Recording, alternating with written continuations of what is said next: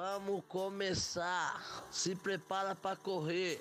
O Corre Podcast vai começar mais uma vez, outra vez, de novo, tudo de novo. Corre Podcast. Vai começar a bagunça, é dia de maldade, é dia de loucura total. É dia de você sair correndo atrás do podcast, o podcast atrás de você, o bagulho louco, no corre. Chama, fio. É dia de maldade. E a favela não venceu, a favela tá vencendo. Vamos embora. Salve, salve quebrada, aqui quem fala mais uma vez é o Lelo. Hoje eu tô com umas pessoas muito importantes para minha trajetória, para minha correria, e hoje a gente vai falar sobre a facilidade que a periferia tem de criar ícones no futebol. Eu tô com o Siriá, que além de ser professor tanto meu quanto do Lucas, o também convidado aqui, é, influenciou a gente de uma forma para além da escola, né? E eu queria que ele falasse um pouco. E aí, Siriaco? E aí, rapaziada, estou muito feliz de estar aqui com vocês. Obrigado pelo convite. E muito feliz, principalmente por ver vocês caminhando com as próprias pernas. E é, a gente fica muito feliz de saber que o nosso trabalho, que começa lá na escola, ele dá frutos lá na frente. É, eu sou professor de educação física, como você mesmo havia dito. Eu sou formado em educação física pela Universidade de Ibirapuera. É, comecei minha carreira uh, como preparador de goleiros uh, no Jardim São Bernardo, no projeto do, do, São Caetano, sem experiência nenhuma como preparador de goleiros.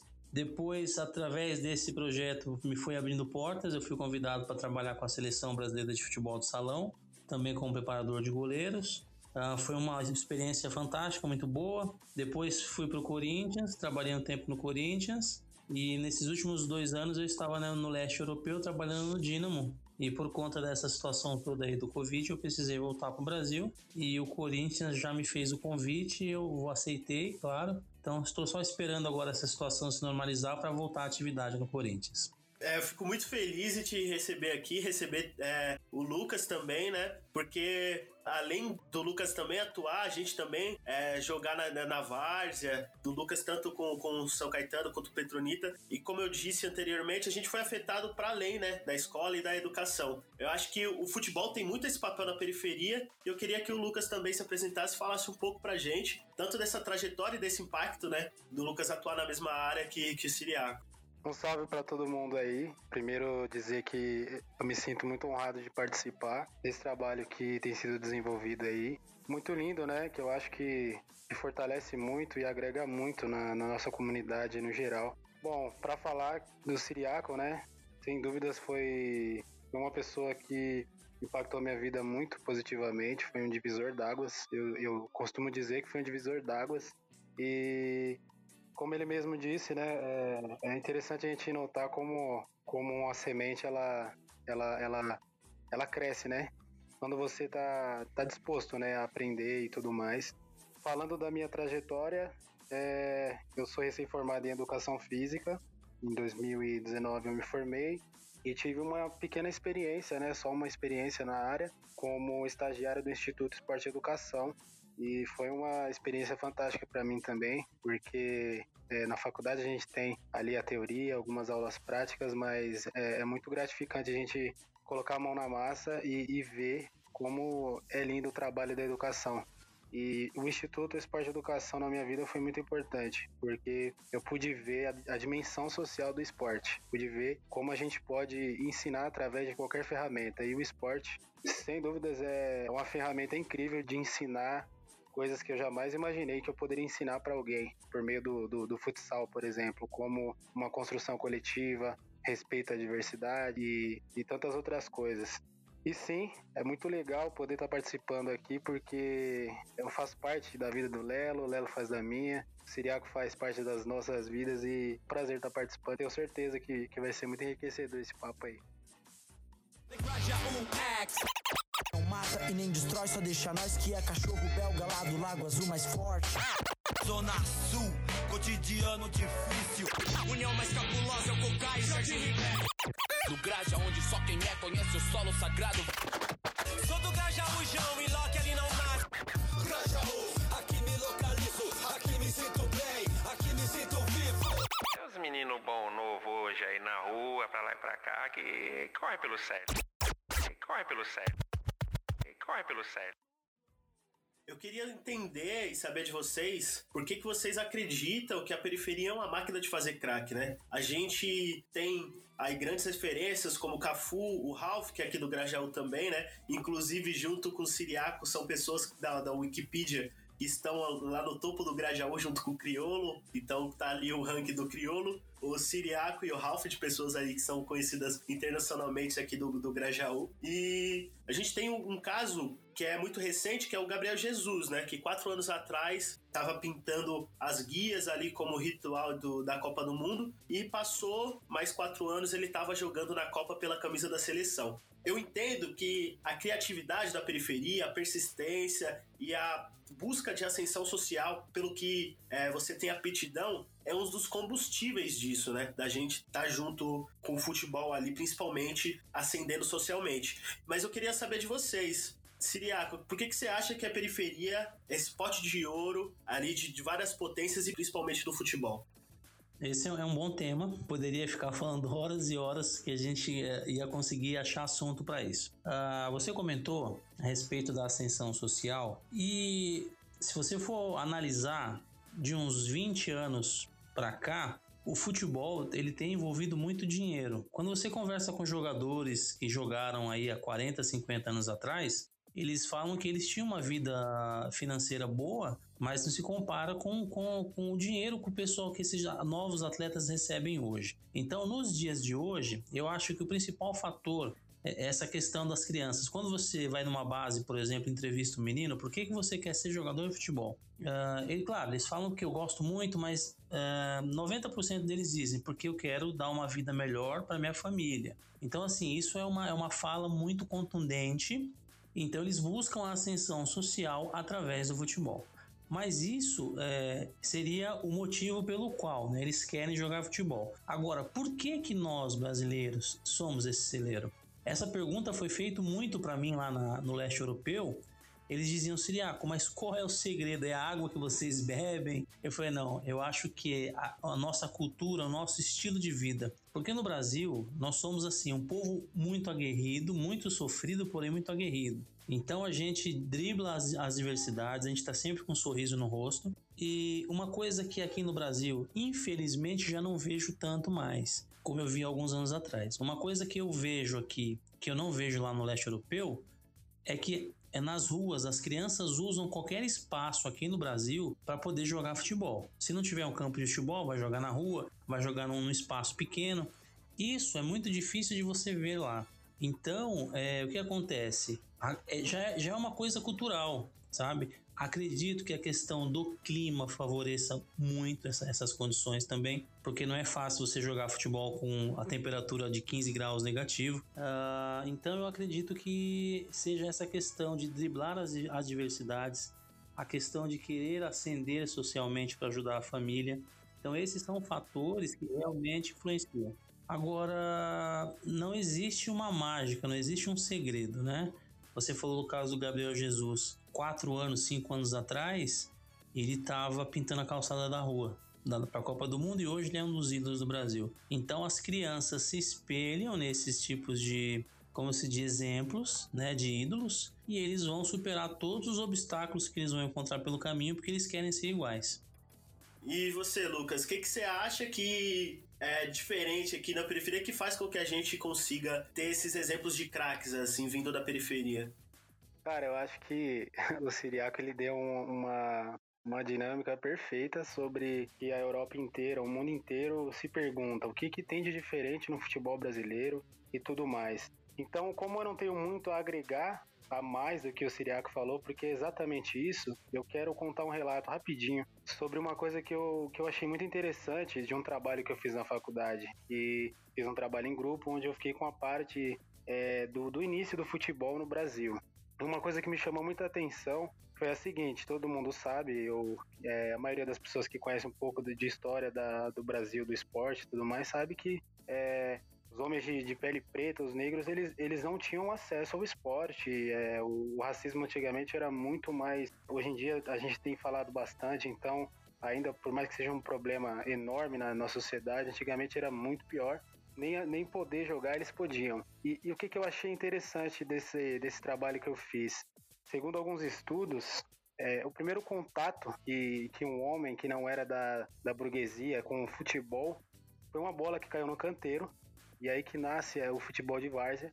Esses homens que encontrou essa bola começou a brincar naquele espaço ali que era como se fosse um, um aterro, um lugar bem é, abandonado, e ali eles começaram a driblar. Então, a essência do futebol brasileiro, a cultura do futebol brasileiro já é, é diferente, é, é, é de um, é de uma maneira criativa. Então, até hoje, o brasileiro carrega, principalmente é, os jovens da periferia, carrega essa característica de criatividade. E, e, você olha na característica, você vê Robinho, é, você vê Pelé, você vê grandes ícones negros no futebol. Ronaldinho Gaúcho, que, que é um ídolo assim conhecido mundialmente e adorado por muitos. Então eu achei isso fantástico, porque eu falei, caramba, é, faz sentido. E, enfim, além do mais, as questões que o Siriaco bem citou aí sobre o brasileiro ser um, um povo, um povo guerreiro e de, de driblar as dificuldades, e é assim no futebol também.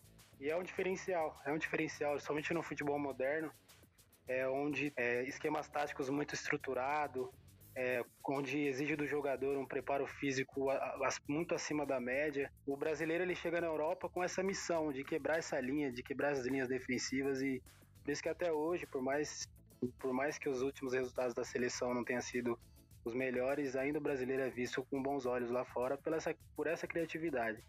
E eu acho que é isso, porque a periferia brasileira forma tantos craques.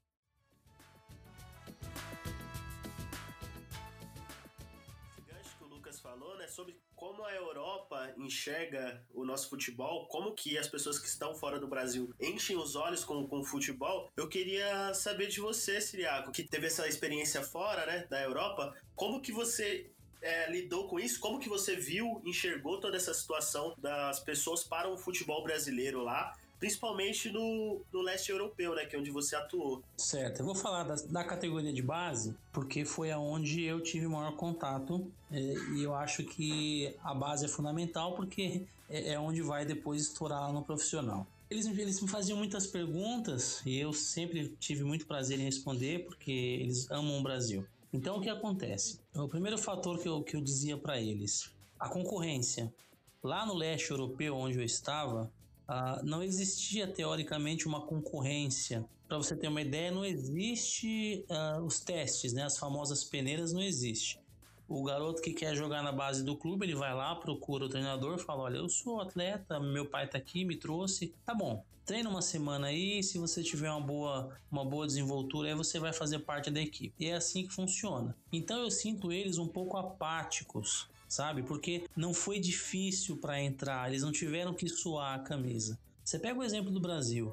Eu tentei ser jogador profissional, eu corria, primeiro que era muito difícil, na década de 90 não tinha internet e era muito difícil você descobrir onde existiam as peneiras. Hoje você pega o celular, você digita lá, você vai ter peneira para tudo quanto é lado. Só que a concorrência é muito grande. Então o jogador que passa na, nessa peneira, ele vai dar a vida, vai dar o sangue para poder chegar no profissional. E lá no leste europeu, a coisa é mais, mais branda. Então eu cansei de ver treinamento, por exemplo, em que o garoto fazia um gol e nem comemorava. Num jogo amistoso fazia um gol e nem comemorava, porque lá para eles é assim. O futebol para mim é um esporte como se fosse o vôlei, como se fosse a natação. Se eu não for profissional, a minha universidade já está garantida.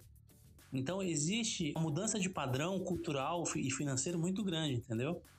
Caraca, que contraste, muito, né? Muito grande. É, vou aproveitar essa, é, esse levantamento e eu queria saber, tanto do Lucas quanto, quanto de você, que já teve essa, essa experiência principalmente com a base, queria ouvir agora do Lucas se ele entende que a categoria de base brasileira é efetiva, né? A gente teve alguns dados da última Copa que a Alemanha conquistou a taça, né, em 2014, onde tiveram o Miller, o Götze, o Ozil, o Royce, vários outros nomes que eram efeito de um trabalho de base há anos atrás, onde a Alemanha entendeu que para que eles conseguissem conquistar mais alguma coisa, conquistassem grandes títulos, eles teriam que investir na educação de base, no futebol de base. E reestruturou todo o modo de se pensar futebol através da base lá e gerou todos esses nomes e essa conquista épica de 2014. É, Lucas, você acredita que a gente precisa fazer algo parecido? O que, que a gente precisa? Como que é essas atividades com a base brasileira, né? Contrastando isso que o Siriaco já, já levantou pra gente. Olha, é, contrastou muito bem, porque assim, é, a gente sabe que a, a, gente não tem estrutura aqui no Brasil. É, tanto que acredito que 90% dos clubes brasileiros não tem estrutura nenhuma, não tem. Tanto que é um conceito muito equivocado, assim, é um senso comum equivocado quando as pessoas acham que todo jogador é milionário, por exemplo, porque é uma bolha, são pouquíssimos jogadores que realmente vivem uma vida de luxo, né?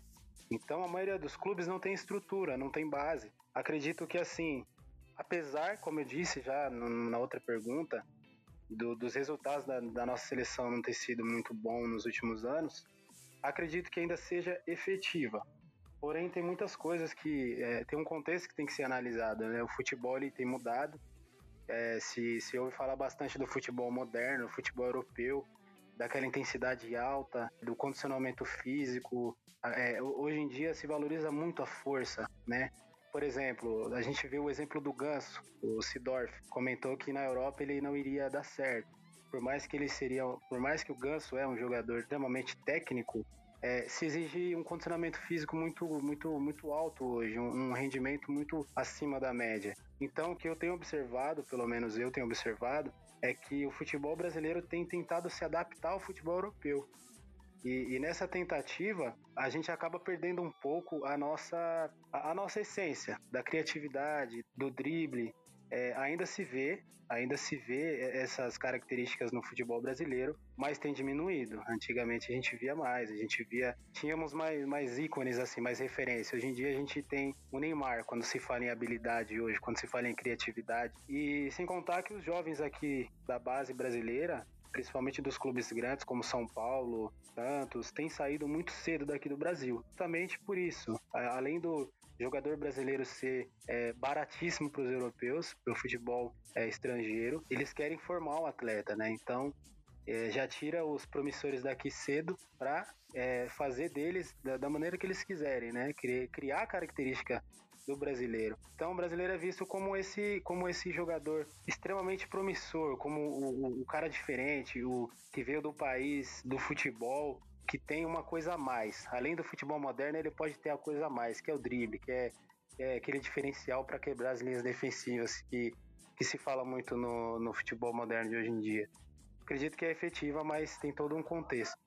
E você também acredita nisso, Siriac? Você acha que a categoria de base dessa forma que o Lucas trouxe? Ou qual é a sua visão sobre a categoria de base? É 100% com o que o Lucas falou. Ele foi muito feliz na fala dele essa questão da imigração do jogador ainda jovem para o exterior, eu volto a dizer, futebol virou comércio.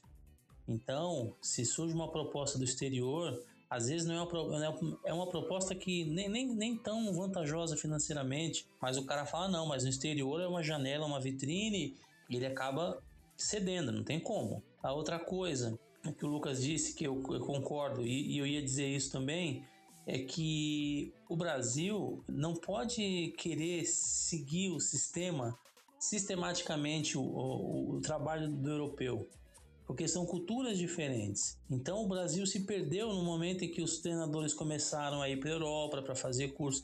Eu acredito que toda, todo aprendizado, toda informação que você adquire, ela é benéfica porque ela vai te trazer é, mais conhecimento.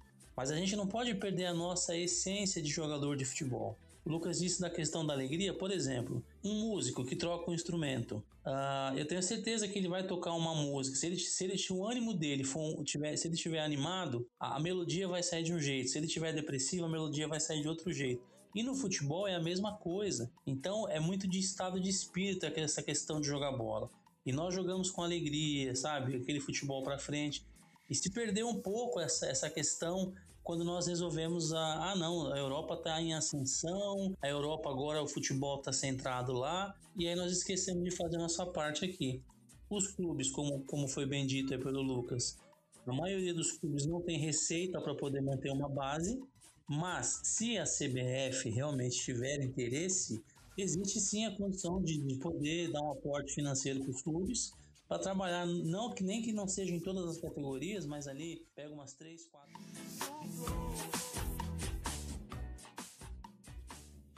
última Copa Feminina, a de 2019, sendo a mais vista da história, né? Com 1,12 bilhão de pessoas assistindo. Eu queria que a, a galera do Perifaminas pudessem estar aqui presente para a gente trocar essa ideia, né? Trazer o lugar de fala das meninas, principalmente aqui de Parelheiros, que fazem um trabalho perfeito de referência com o futebol feminino para mães, é, e com adolescentes trans é, que não se reconhecem no seu, seu próprio gênero ou que estão passando por uma fase conturbada ali, vai conversar com a gente sobre essa pauta, mas infelizmente por agenda a gente não conseguiu. Espero que a gente consiga gravar é, futuramente, mas eu queria também entender de vocês se vocês acham que com todo esse resultado da Copa do Mundo Feminina, né, que tem vindo atingindo tanto de telespectadores quanto também de injeção de dinheiro, que era inferior em várias vezes ao futebol masculino, é, em marketing, propaganda, patrocínio e diversas outras partes, né? Vocês acreditam que um dia a gente consiga ter um, uma liga mista de futebol, não dividida por gêneros? Eu sempre ouvi as pessoas dizendo, as pessoas do meio do futebol, dizendo que o investimento, vou dar o exemplo do futebol aí, né, que é do feminino que você falou, que o investimento no futebol era inferior, infinitamente inferior no feminino, porque o público não era, não era grande, não, não trazia a mesma quantidade de anunciantes, de patrocínio, e aí você deu essa notícia agora que a Copa do Mundo foi assim um estouro. Então, esse argumento já não cabe mais, né? Então o que acontece? Eu acho que todos os esportes que são praticados né, os esportes masculinos e os femininos, eu acho que o feminino deveria ter o mesmo investimento que o masculino. Agora, ah, com a questão de, de uma equipe mista, eu acho difícil, assim, em alto rendimento, eu acho muito difícil que isso aconteça. Não sou contra, mas eu acho que vai ser muito difícil dependendo do esporte. Por quê? Uh, nós tivemos agora um caso recente de vôlei de uma atleta trans jogando no vôlei feminino. Ela fisicamente ela é muito mais forte que as outras atletas. Você vê quando ela ataca, a velocidade que a bola vem é muito forte. Então ela é a maior pontuadora dos jogos. Mas se você pegar os dados dela enquanto ela jogava na equipe masculina, ela passava desapercebido. Ela era um jogador simples comum que não tinha muito diferencial. Mas quando foi pro feminino, ela virou ali o supra-sumo. É, assim, eu quero deixar bem claro, eu como professor de, de educação física, em todas as escolas que eu passei, eu ensinei futebol e, e, não excluía, eu não pegava as meninas e falava: olha, meninas, na hora da aula de futebol, vocês vão pegar uma corda ali, vocês vão pular corda enquanto eu vou ensinar o futebol para os meninos. Muito pelo contrário. Então eu sempre gostava que as meninas participassem também. Então eu acredito que existe essa possibilidade de equipes mistas, mas eu acho que dependendo do esporte e principalmente de alto, alto rendimento, uh, os homens em algum momento teriam a vantagem física. Ah, mas você está dizendo que as mulheres são frágeis? Não. Eu não estou dizendo isso porque tem mulher que levanta aí 250 quilos no supino, coisa que eu não faço.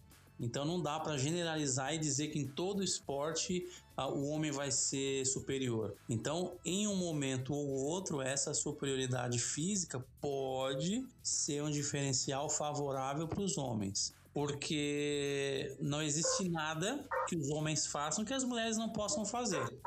Então essa conversa de ah, tudo que um homem pode fazer, a mulher também pode fazer. Dependendo da, da situação, da mesma forma, e dependendo da, da situação, até melhor que os homens. Mas as regras, eu acho que as regras deveriam ser adaptadas, entendeu? Em algum momento. Não favorecendo as mulheres. Olha, tem que. No futebol, quando for dividir com a mulher, você tem que chegar leve, né? Esse tipo de coisa que eu tô falando, entendeu? É alguma coisa só para que isso possa ser para que ambos tenham a, as mesmas possibilidades, 100% iguais de chances, entendeu? E você, Lucas, como que você vê essa, essa possibilidade? É uma possibilidade? Ou a gente tem que pensar de outra forma, um outro meio? Como que você vê o futebol misto? Pô, perfeito. Primeiramente eu queria é, comentar sobre a sua palha inicial, Léo, depois pegar o gancho do, do Siriaco. Esse boom da Copa do Mundo feminina, acredito que é o resultado das discussões sociais que têm sido levantadas ultimamente. É, e aí eu vou até sair um pouco do esporte para dar um outro exemplo do Big Brother Brasil. Esse reality show foi líder de audiência. Eu sei que não tem nada a ver com o que a gente está falando, mas ao mesmo tempo tem a ver. Questões sociais foram levantadas, né, nesse programa e a pessoa que venceu representou as discussões sociais ela foi a melhor representante, digamos, da, das pautas, das discussões sociais, que é, do movimento negro, é, do movimento feminista. Então, é, acredito que o resultado é, dessa Copa do Mundo, nada mais, nada menos, é, é, o resultado dessas questões que têm sido levantadas, né? E a gente está num momento aí de muita discussão, de, de muita tentativa de conscientizar a população sobre problemas sociais antigos, estruturados. O que acontece é que eu acho que é uma tendência. A tendência é, é essas questões sejam levadas mais a sério, mas eu concordo com o Siriaco, num ponto de que no alto rendimento, o futebol misto, como é a pergunta, seria muito difícil por conta dessa questão é, física, dessa diferença física, e sem dúvida nenhuma, uma, uma questão que, que infelizmente acontece é a questão do não querer mesmo, do não querer investir é, infelizmente, ainda tem muita coisa para ser desconstruída na sociedade e é uma luta, é uma luta, é matar um leão por dia para essa valorização do esporte feminino, né? Principalmente do futebol, tem tanto preconceito. Eu tive uma experiência no Instituto Esporte e Educação, onde infelizmente eu não tive uma turma de futebol feminino para abordar algumas questões. Mas eu tive que dar um jeito, então eu colocava, toda vez que eu podia, eu colocava é, esse futebol misto, né? E aí a gente conseguia levar algumas questões, né? Sobre é, se existe diferença, se não existe, o que eles achavam. Então eu fazia perguntas para eles é, me responderem, né? Pra gente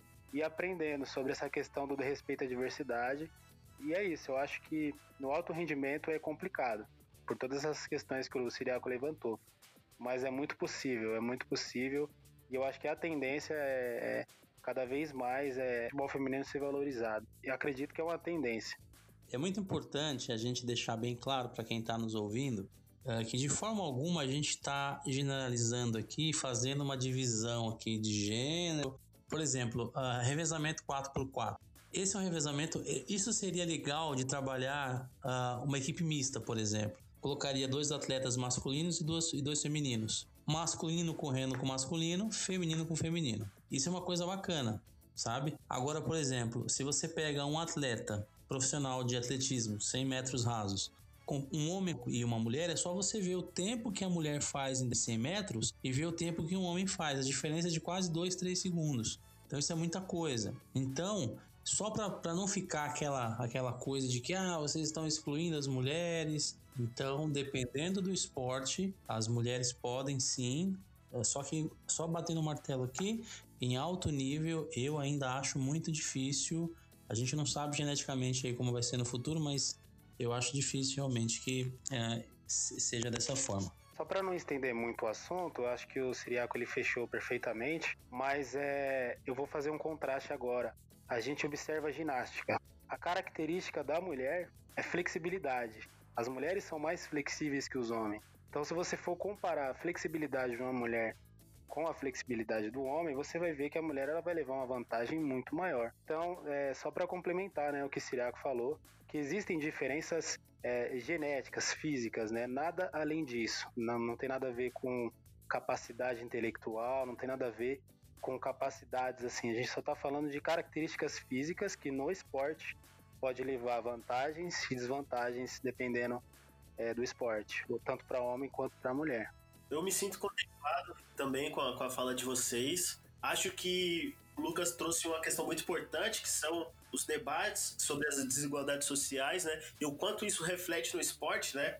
Minha família aqui toda é palmeirense e eu não sou palmeirense, né? Eu, eu gostava do Palmeiras por conta deles, só que hoje, me entendendo como pessoa política, eu me vi ali uma representatividade com o time do Bahia por trazer todas as questões sociais para isso. E isso me fez se tornar torcedor do Bahia hoje, né?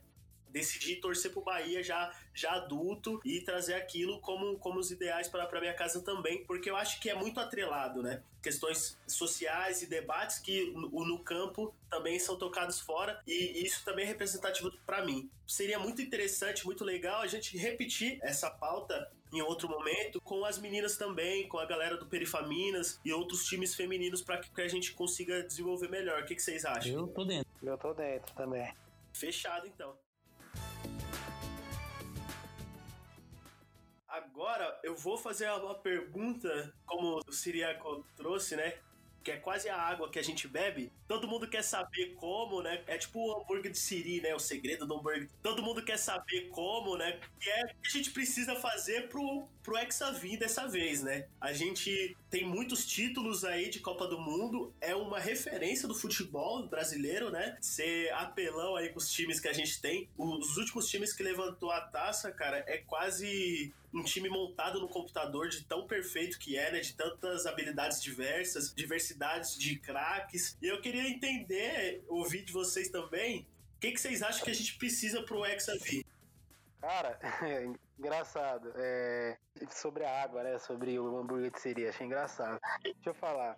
Eu acho que é o seguinte: precisa resgatar é, o prazer, o prazer de jogar futebol. Claro que não é tão simples assim, né? Mas eu acho que, como o Siriaco falou no começo, o futebol é assim como todos os esportes, com, com todo o marketing, com todo o capitalismo envolvido ali, é, precisa resgatar o prazer de jogar futebol, o prazer de é, que, que se via antigamente, em qualquer canto, em qualquer viela, você via, você via uma molecada descalça jogando bola.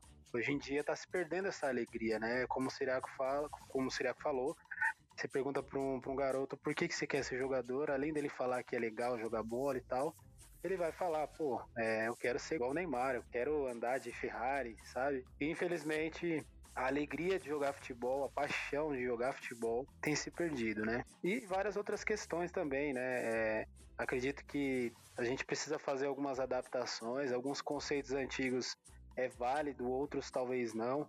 Então precisa repensar muita coisa e, e sem contar o maior problema do Brasil, é um dos maiores problemas que é a corrupção, né?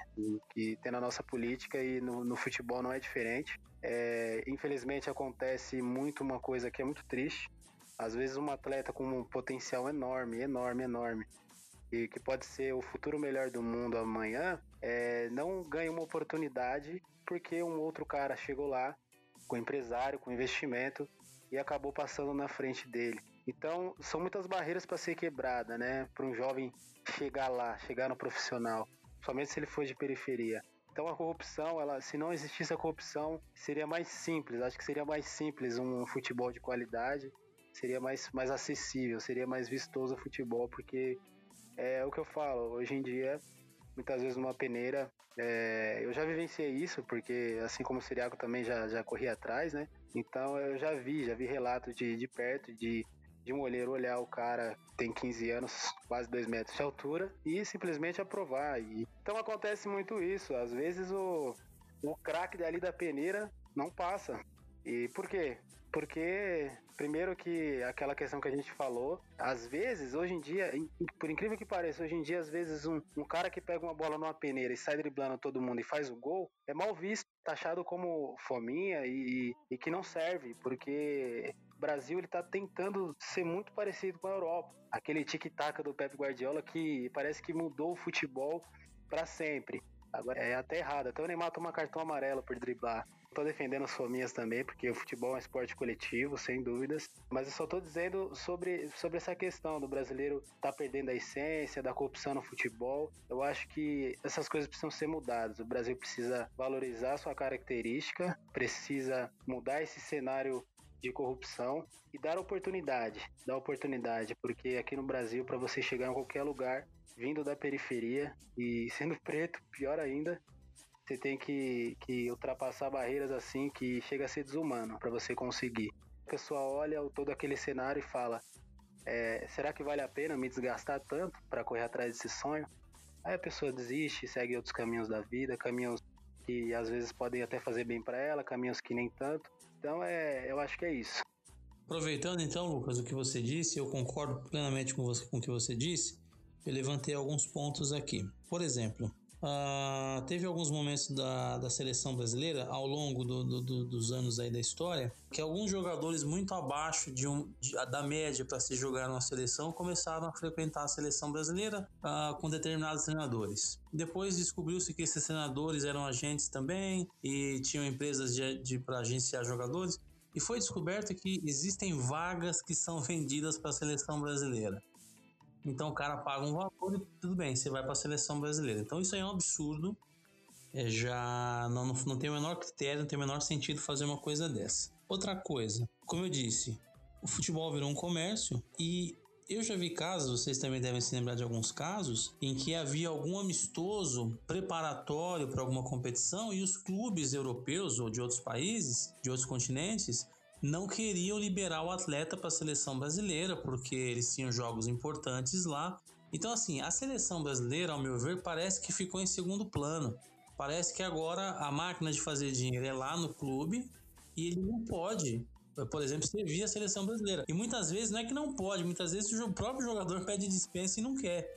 Então, por exemplo, teve uma inversão de valores aí, né? A seleção brasileira que era o topo ali, que o sonho de todo atleta é servir a seleção. O cara chega lá e depois ele pede dispensa de um jogo, então assim, tem que, tem que se rever algum, alguns conceitos. E outra coisa, eu sempre disse isso. É possível no Brasil montar mais de 20 seleções competitivas de alto nível, com jogadores diferentes. E por que, que nós temos ali sempre os mesmos jogadores? Então, assim, poxa vida, já quantas Copas do Mundo a gente já vem ali patinando, patinando. Então, será que não seria o momento de fazer uma, uma renovação, trazer gente nova, mas gente de qualidade? Aí eu falo, mas será que isso financeiramente é bom para os investidores, para os patrocinadores? Será que isso é bom para a CBF? Então, é exatamente isso. É a corrupção, é a máfia, é o cara já não tá mais tão focado na seleção, porque no meu clube eles precisam mais de mim.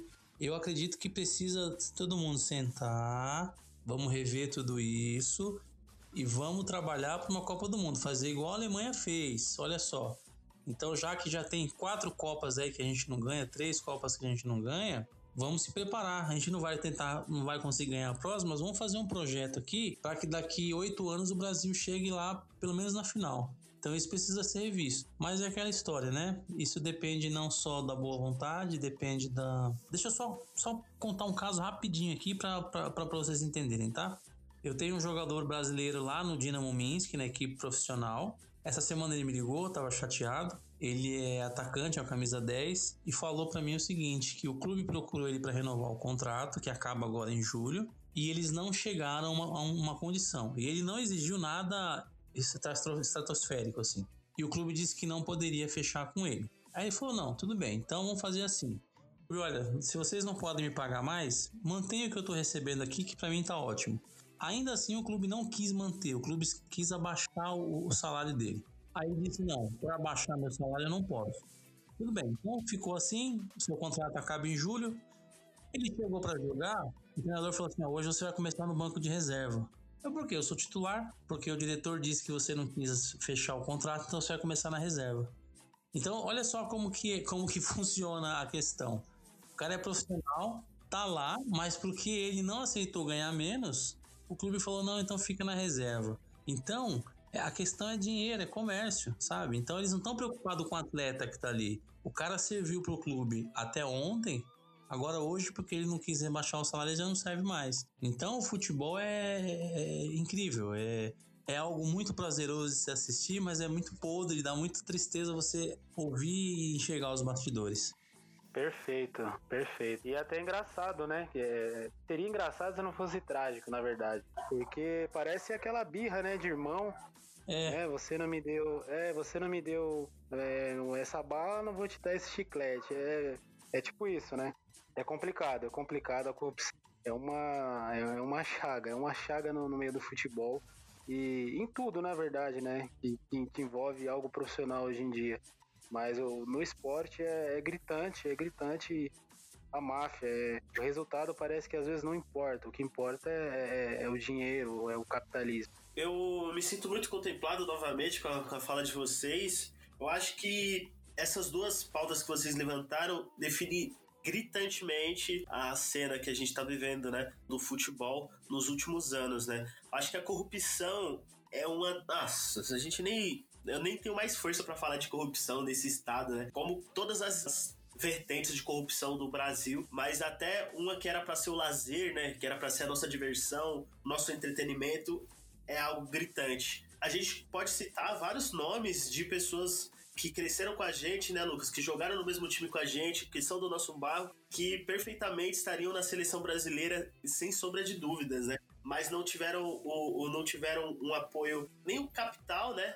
E lá na frente se deparou com pessoas inferiormente que tiveram prioridade por, por pagar uma mensalidade X, por, dar, por ter um contato de dar um uniforme Y, e, e isso foi algo que me fez desgastar com o futebol até o ponto hoje de, de acompanhar sua várzea, né? A Taça das Favelas, que é um dos maiores campeonatos da, da periferia, o maior, né, campeonato da periferia, é algo que, que tem me deixado muito ansioso, que me faz esperar para assistir e acompanhar os times da várzea, entender que a, a várzea por si só é um outro universo de futebol, né? é algo muito mais sentimental, muito mais família, e eu prefiro até assistir com rendimento da, da periferia, do, da várzea, do que assistir os campeonatos brasileiros que estão passando aí diariamente.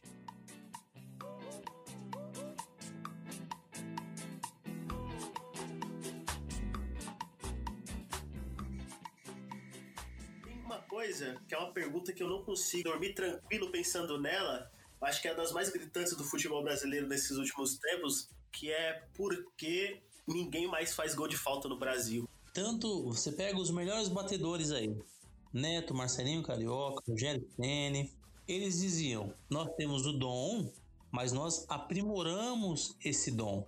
Nós às vezes chegamos mais cedo, uma hora mais cedo do treinamento, e às vezes eles ficam uma hora, ficavam uma hora mais tarde batendo falta. Então eles falam assim: olha, hoje eu hoje só hoje foram mais de 300 chutes que eu fiz pro gol. Então isso vai muito numa questão de uh, comprometimento da pessoa. Não, eu quero fazer isso, eu acho que é importante, eu sou bom nisso. Isso tem que vir do próprio atleta. Não, eu acho que eu vou ser importante batendo falta, eu tenho que condições, então eu, eu tenho compromisso com o meu clube, então eu vou bater muitas faltas para aprimorar. Só que hoje tempo é dinheiro.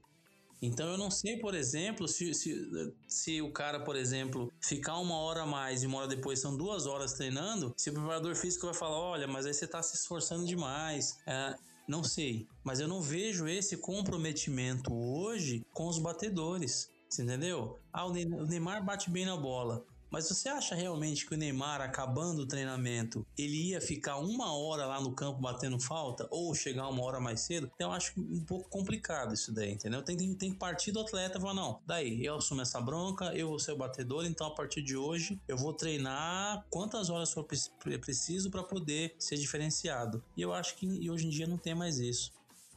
Exatamente, acho que os nossos últimos batedores assim foram é, lembrados ultimamente, o Marcos Assunção, né, o, e o Rogério Ceni que abertamente falavam sobre essa é, essa característica, né, de treino após treino, fazendo diversas vezes as batidas de falta, né? Lucas, o que, que você tem para complementar com a gente?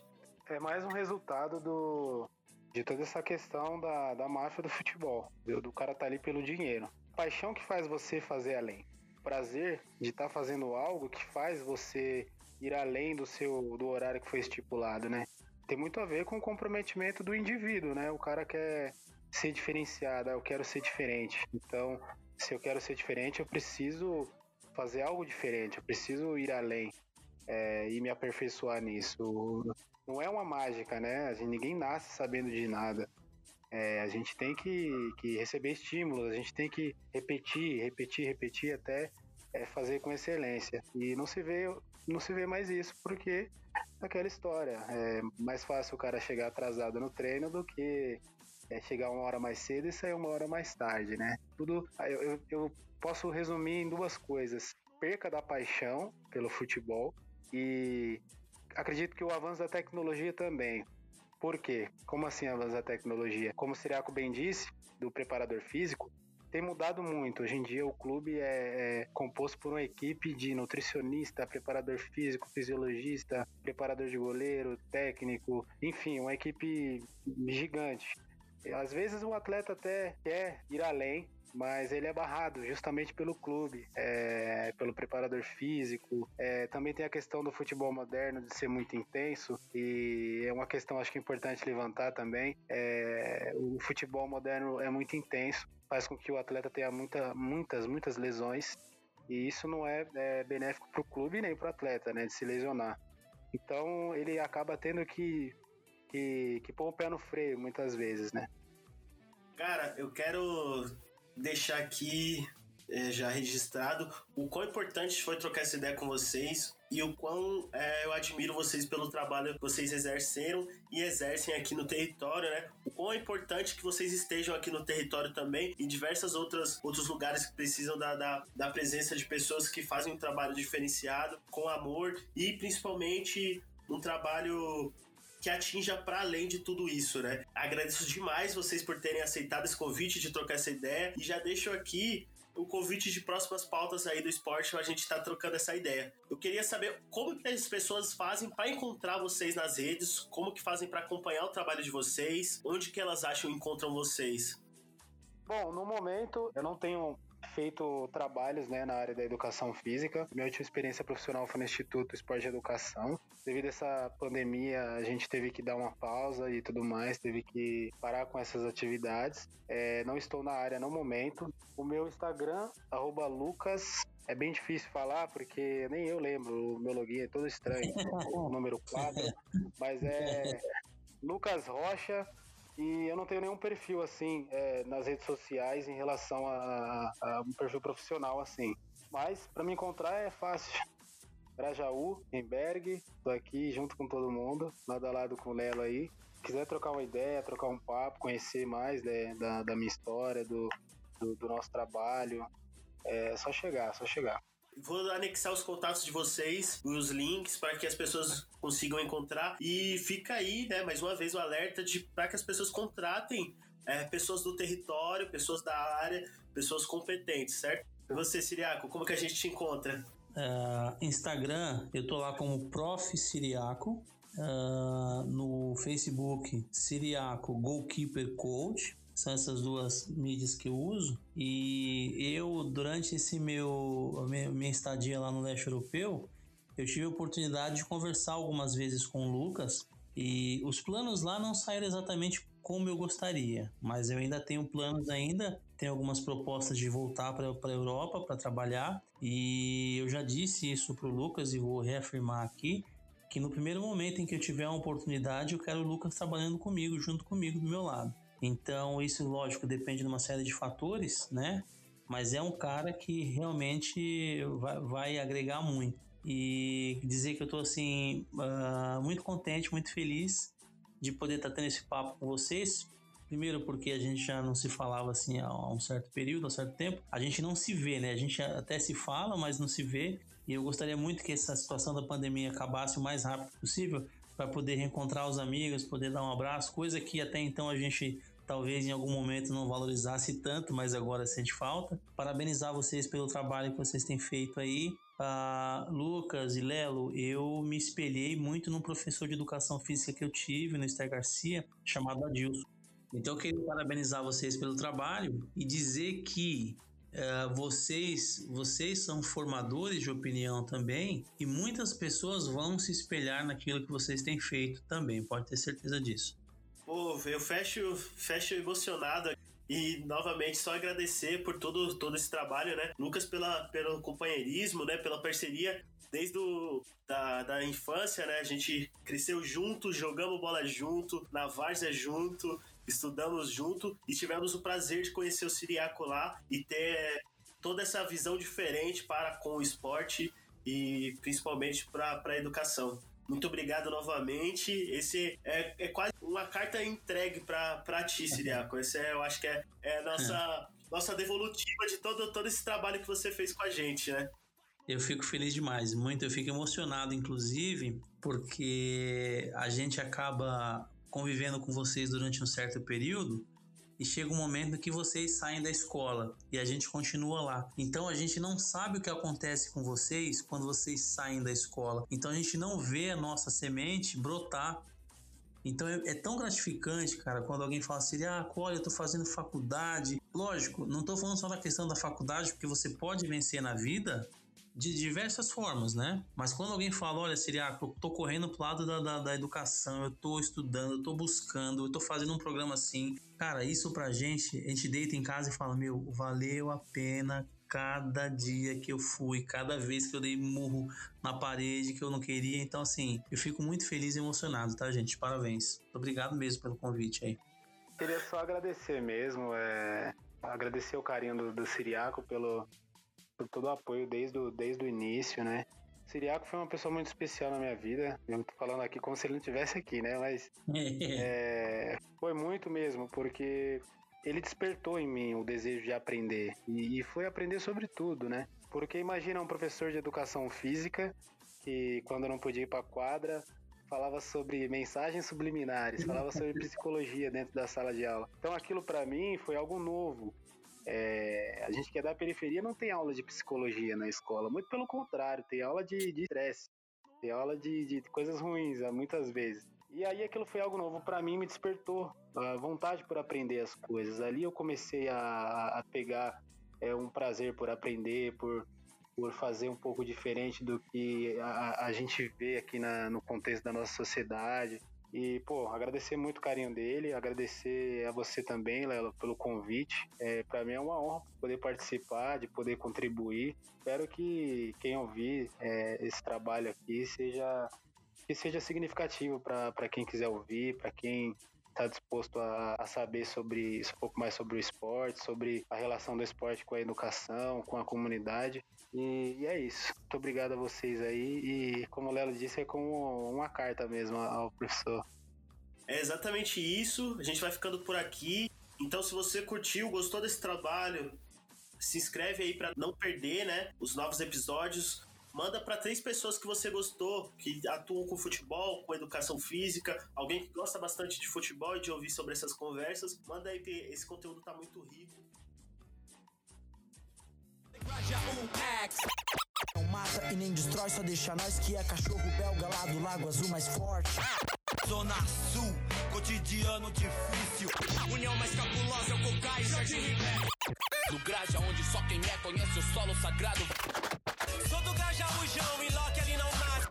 Grajaú, aqui me localizo, aqui me sinto bem, aqui me sinto vivo. Tem uns meninos bom novo hoje aí na rua, pra lá e pra cá, que corre pelo certo. Corre pelo. Que corre pelo certo.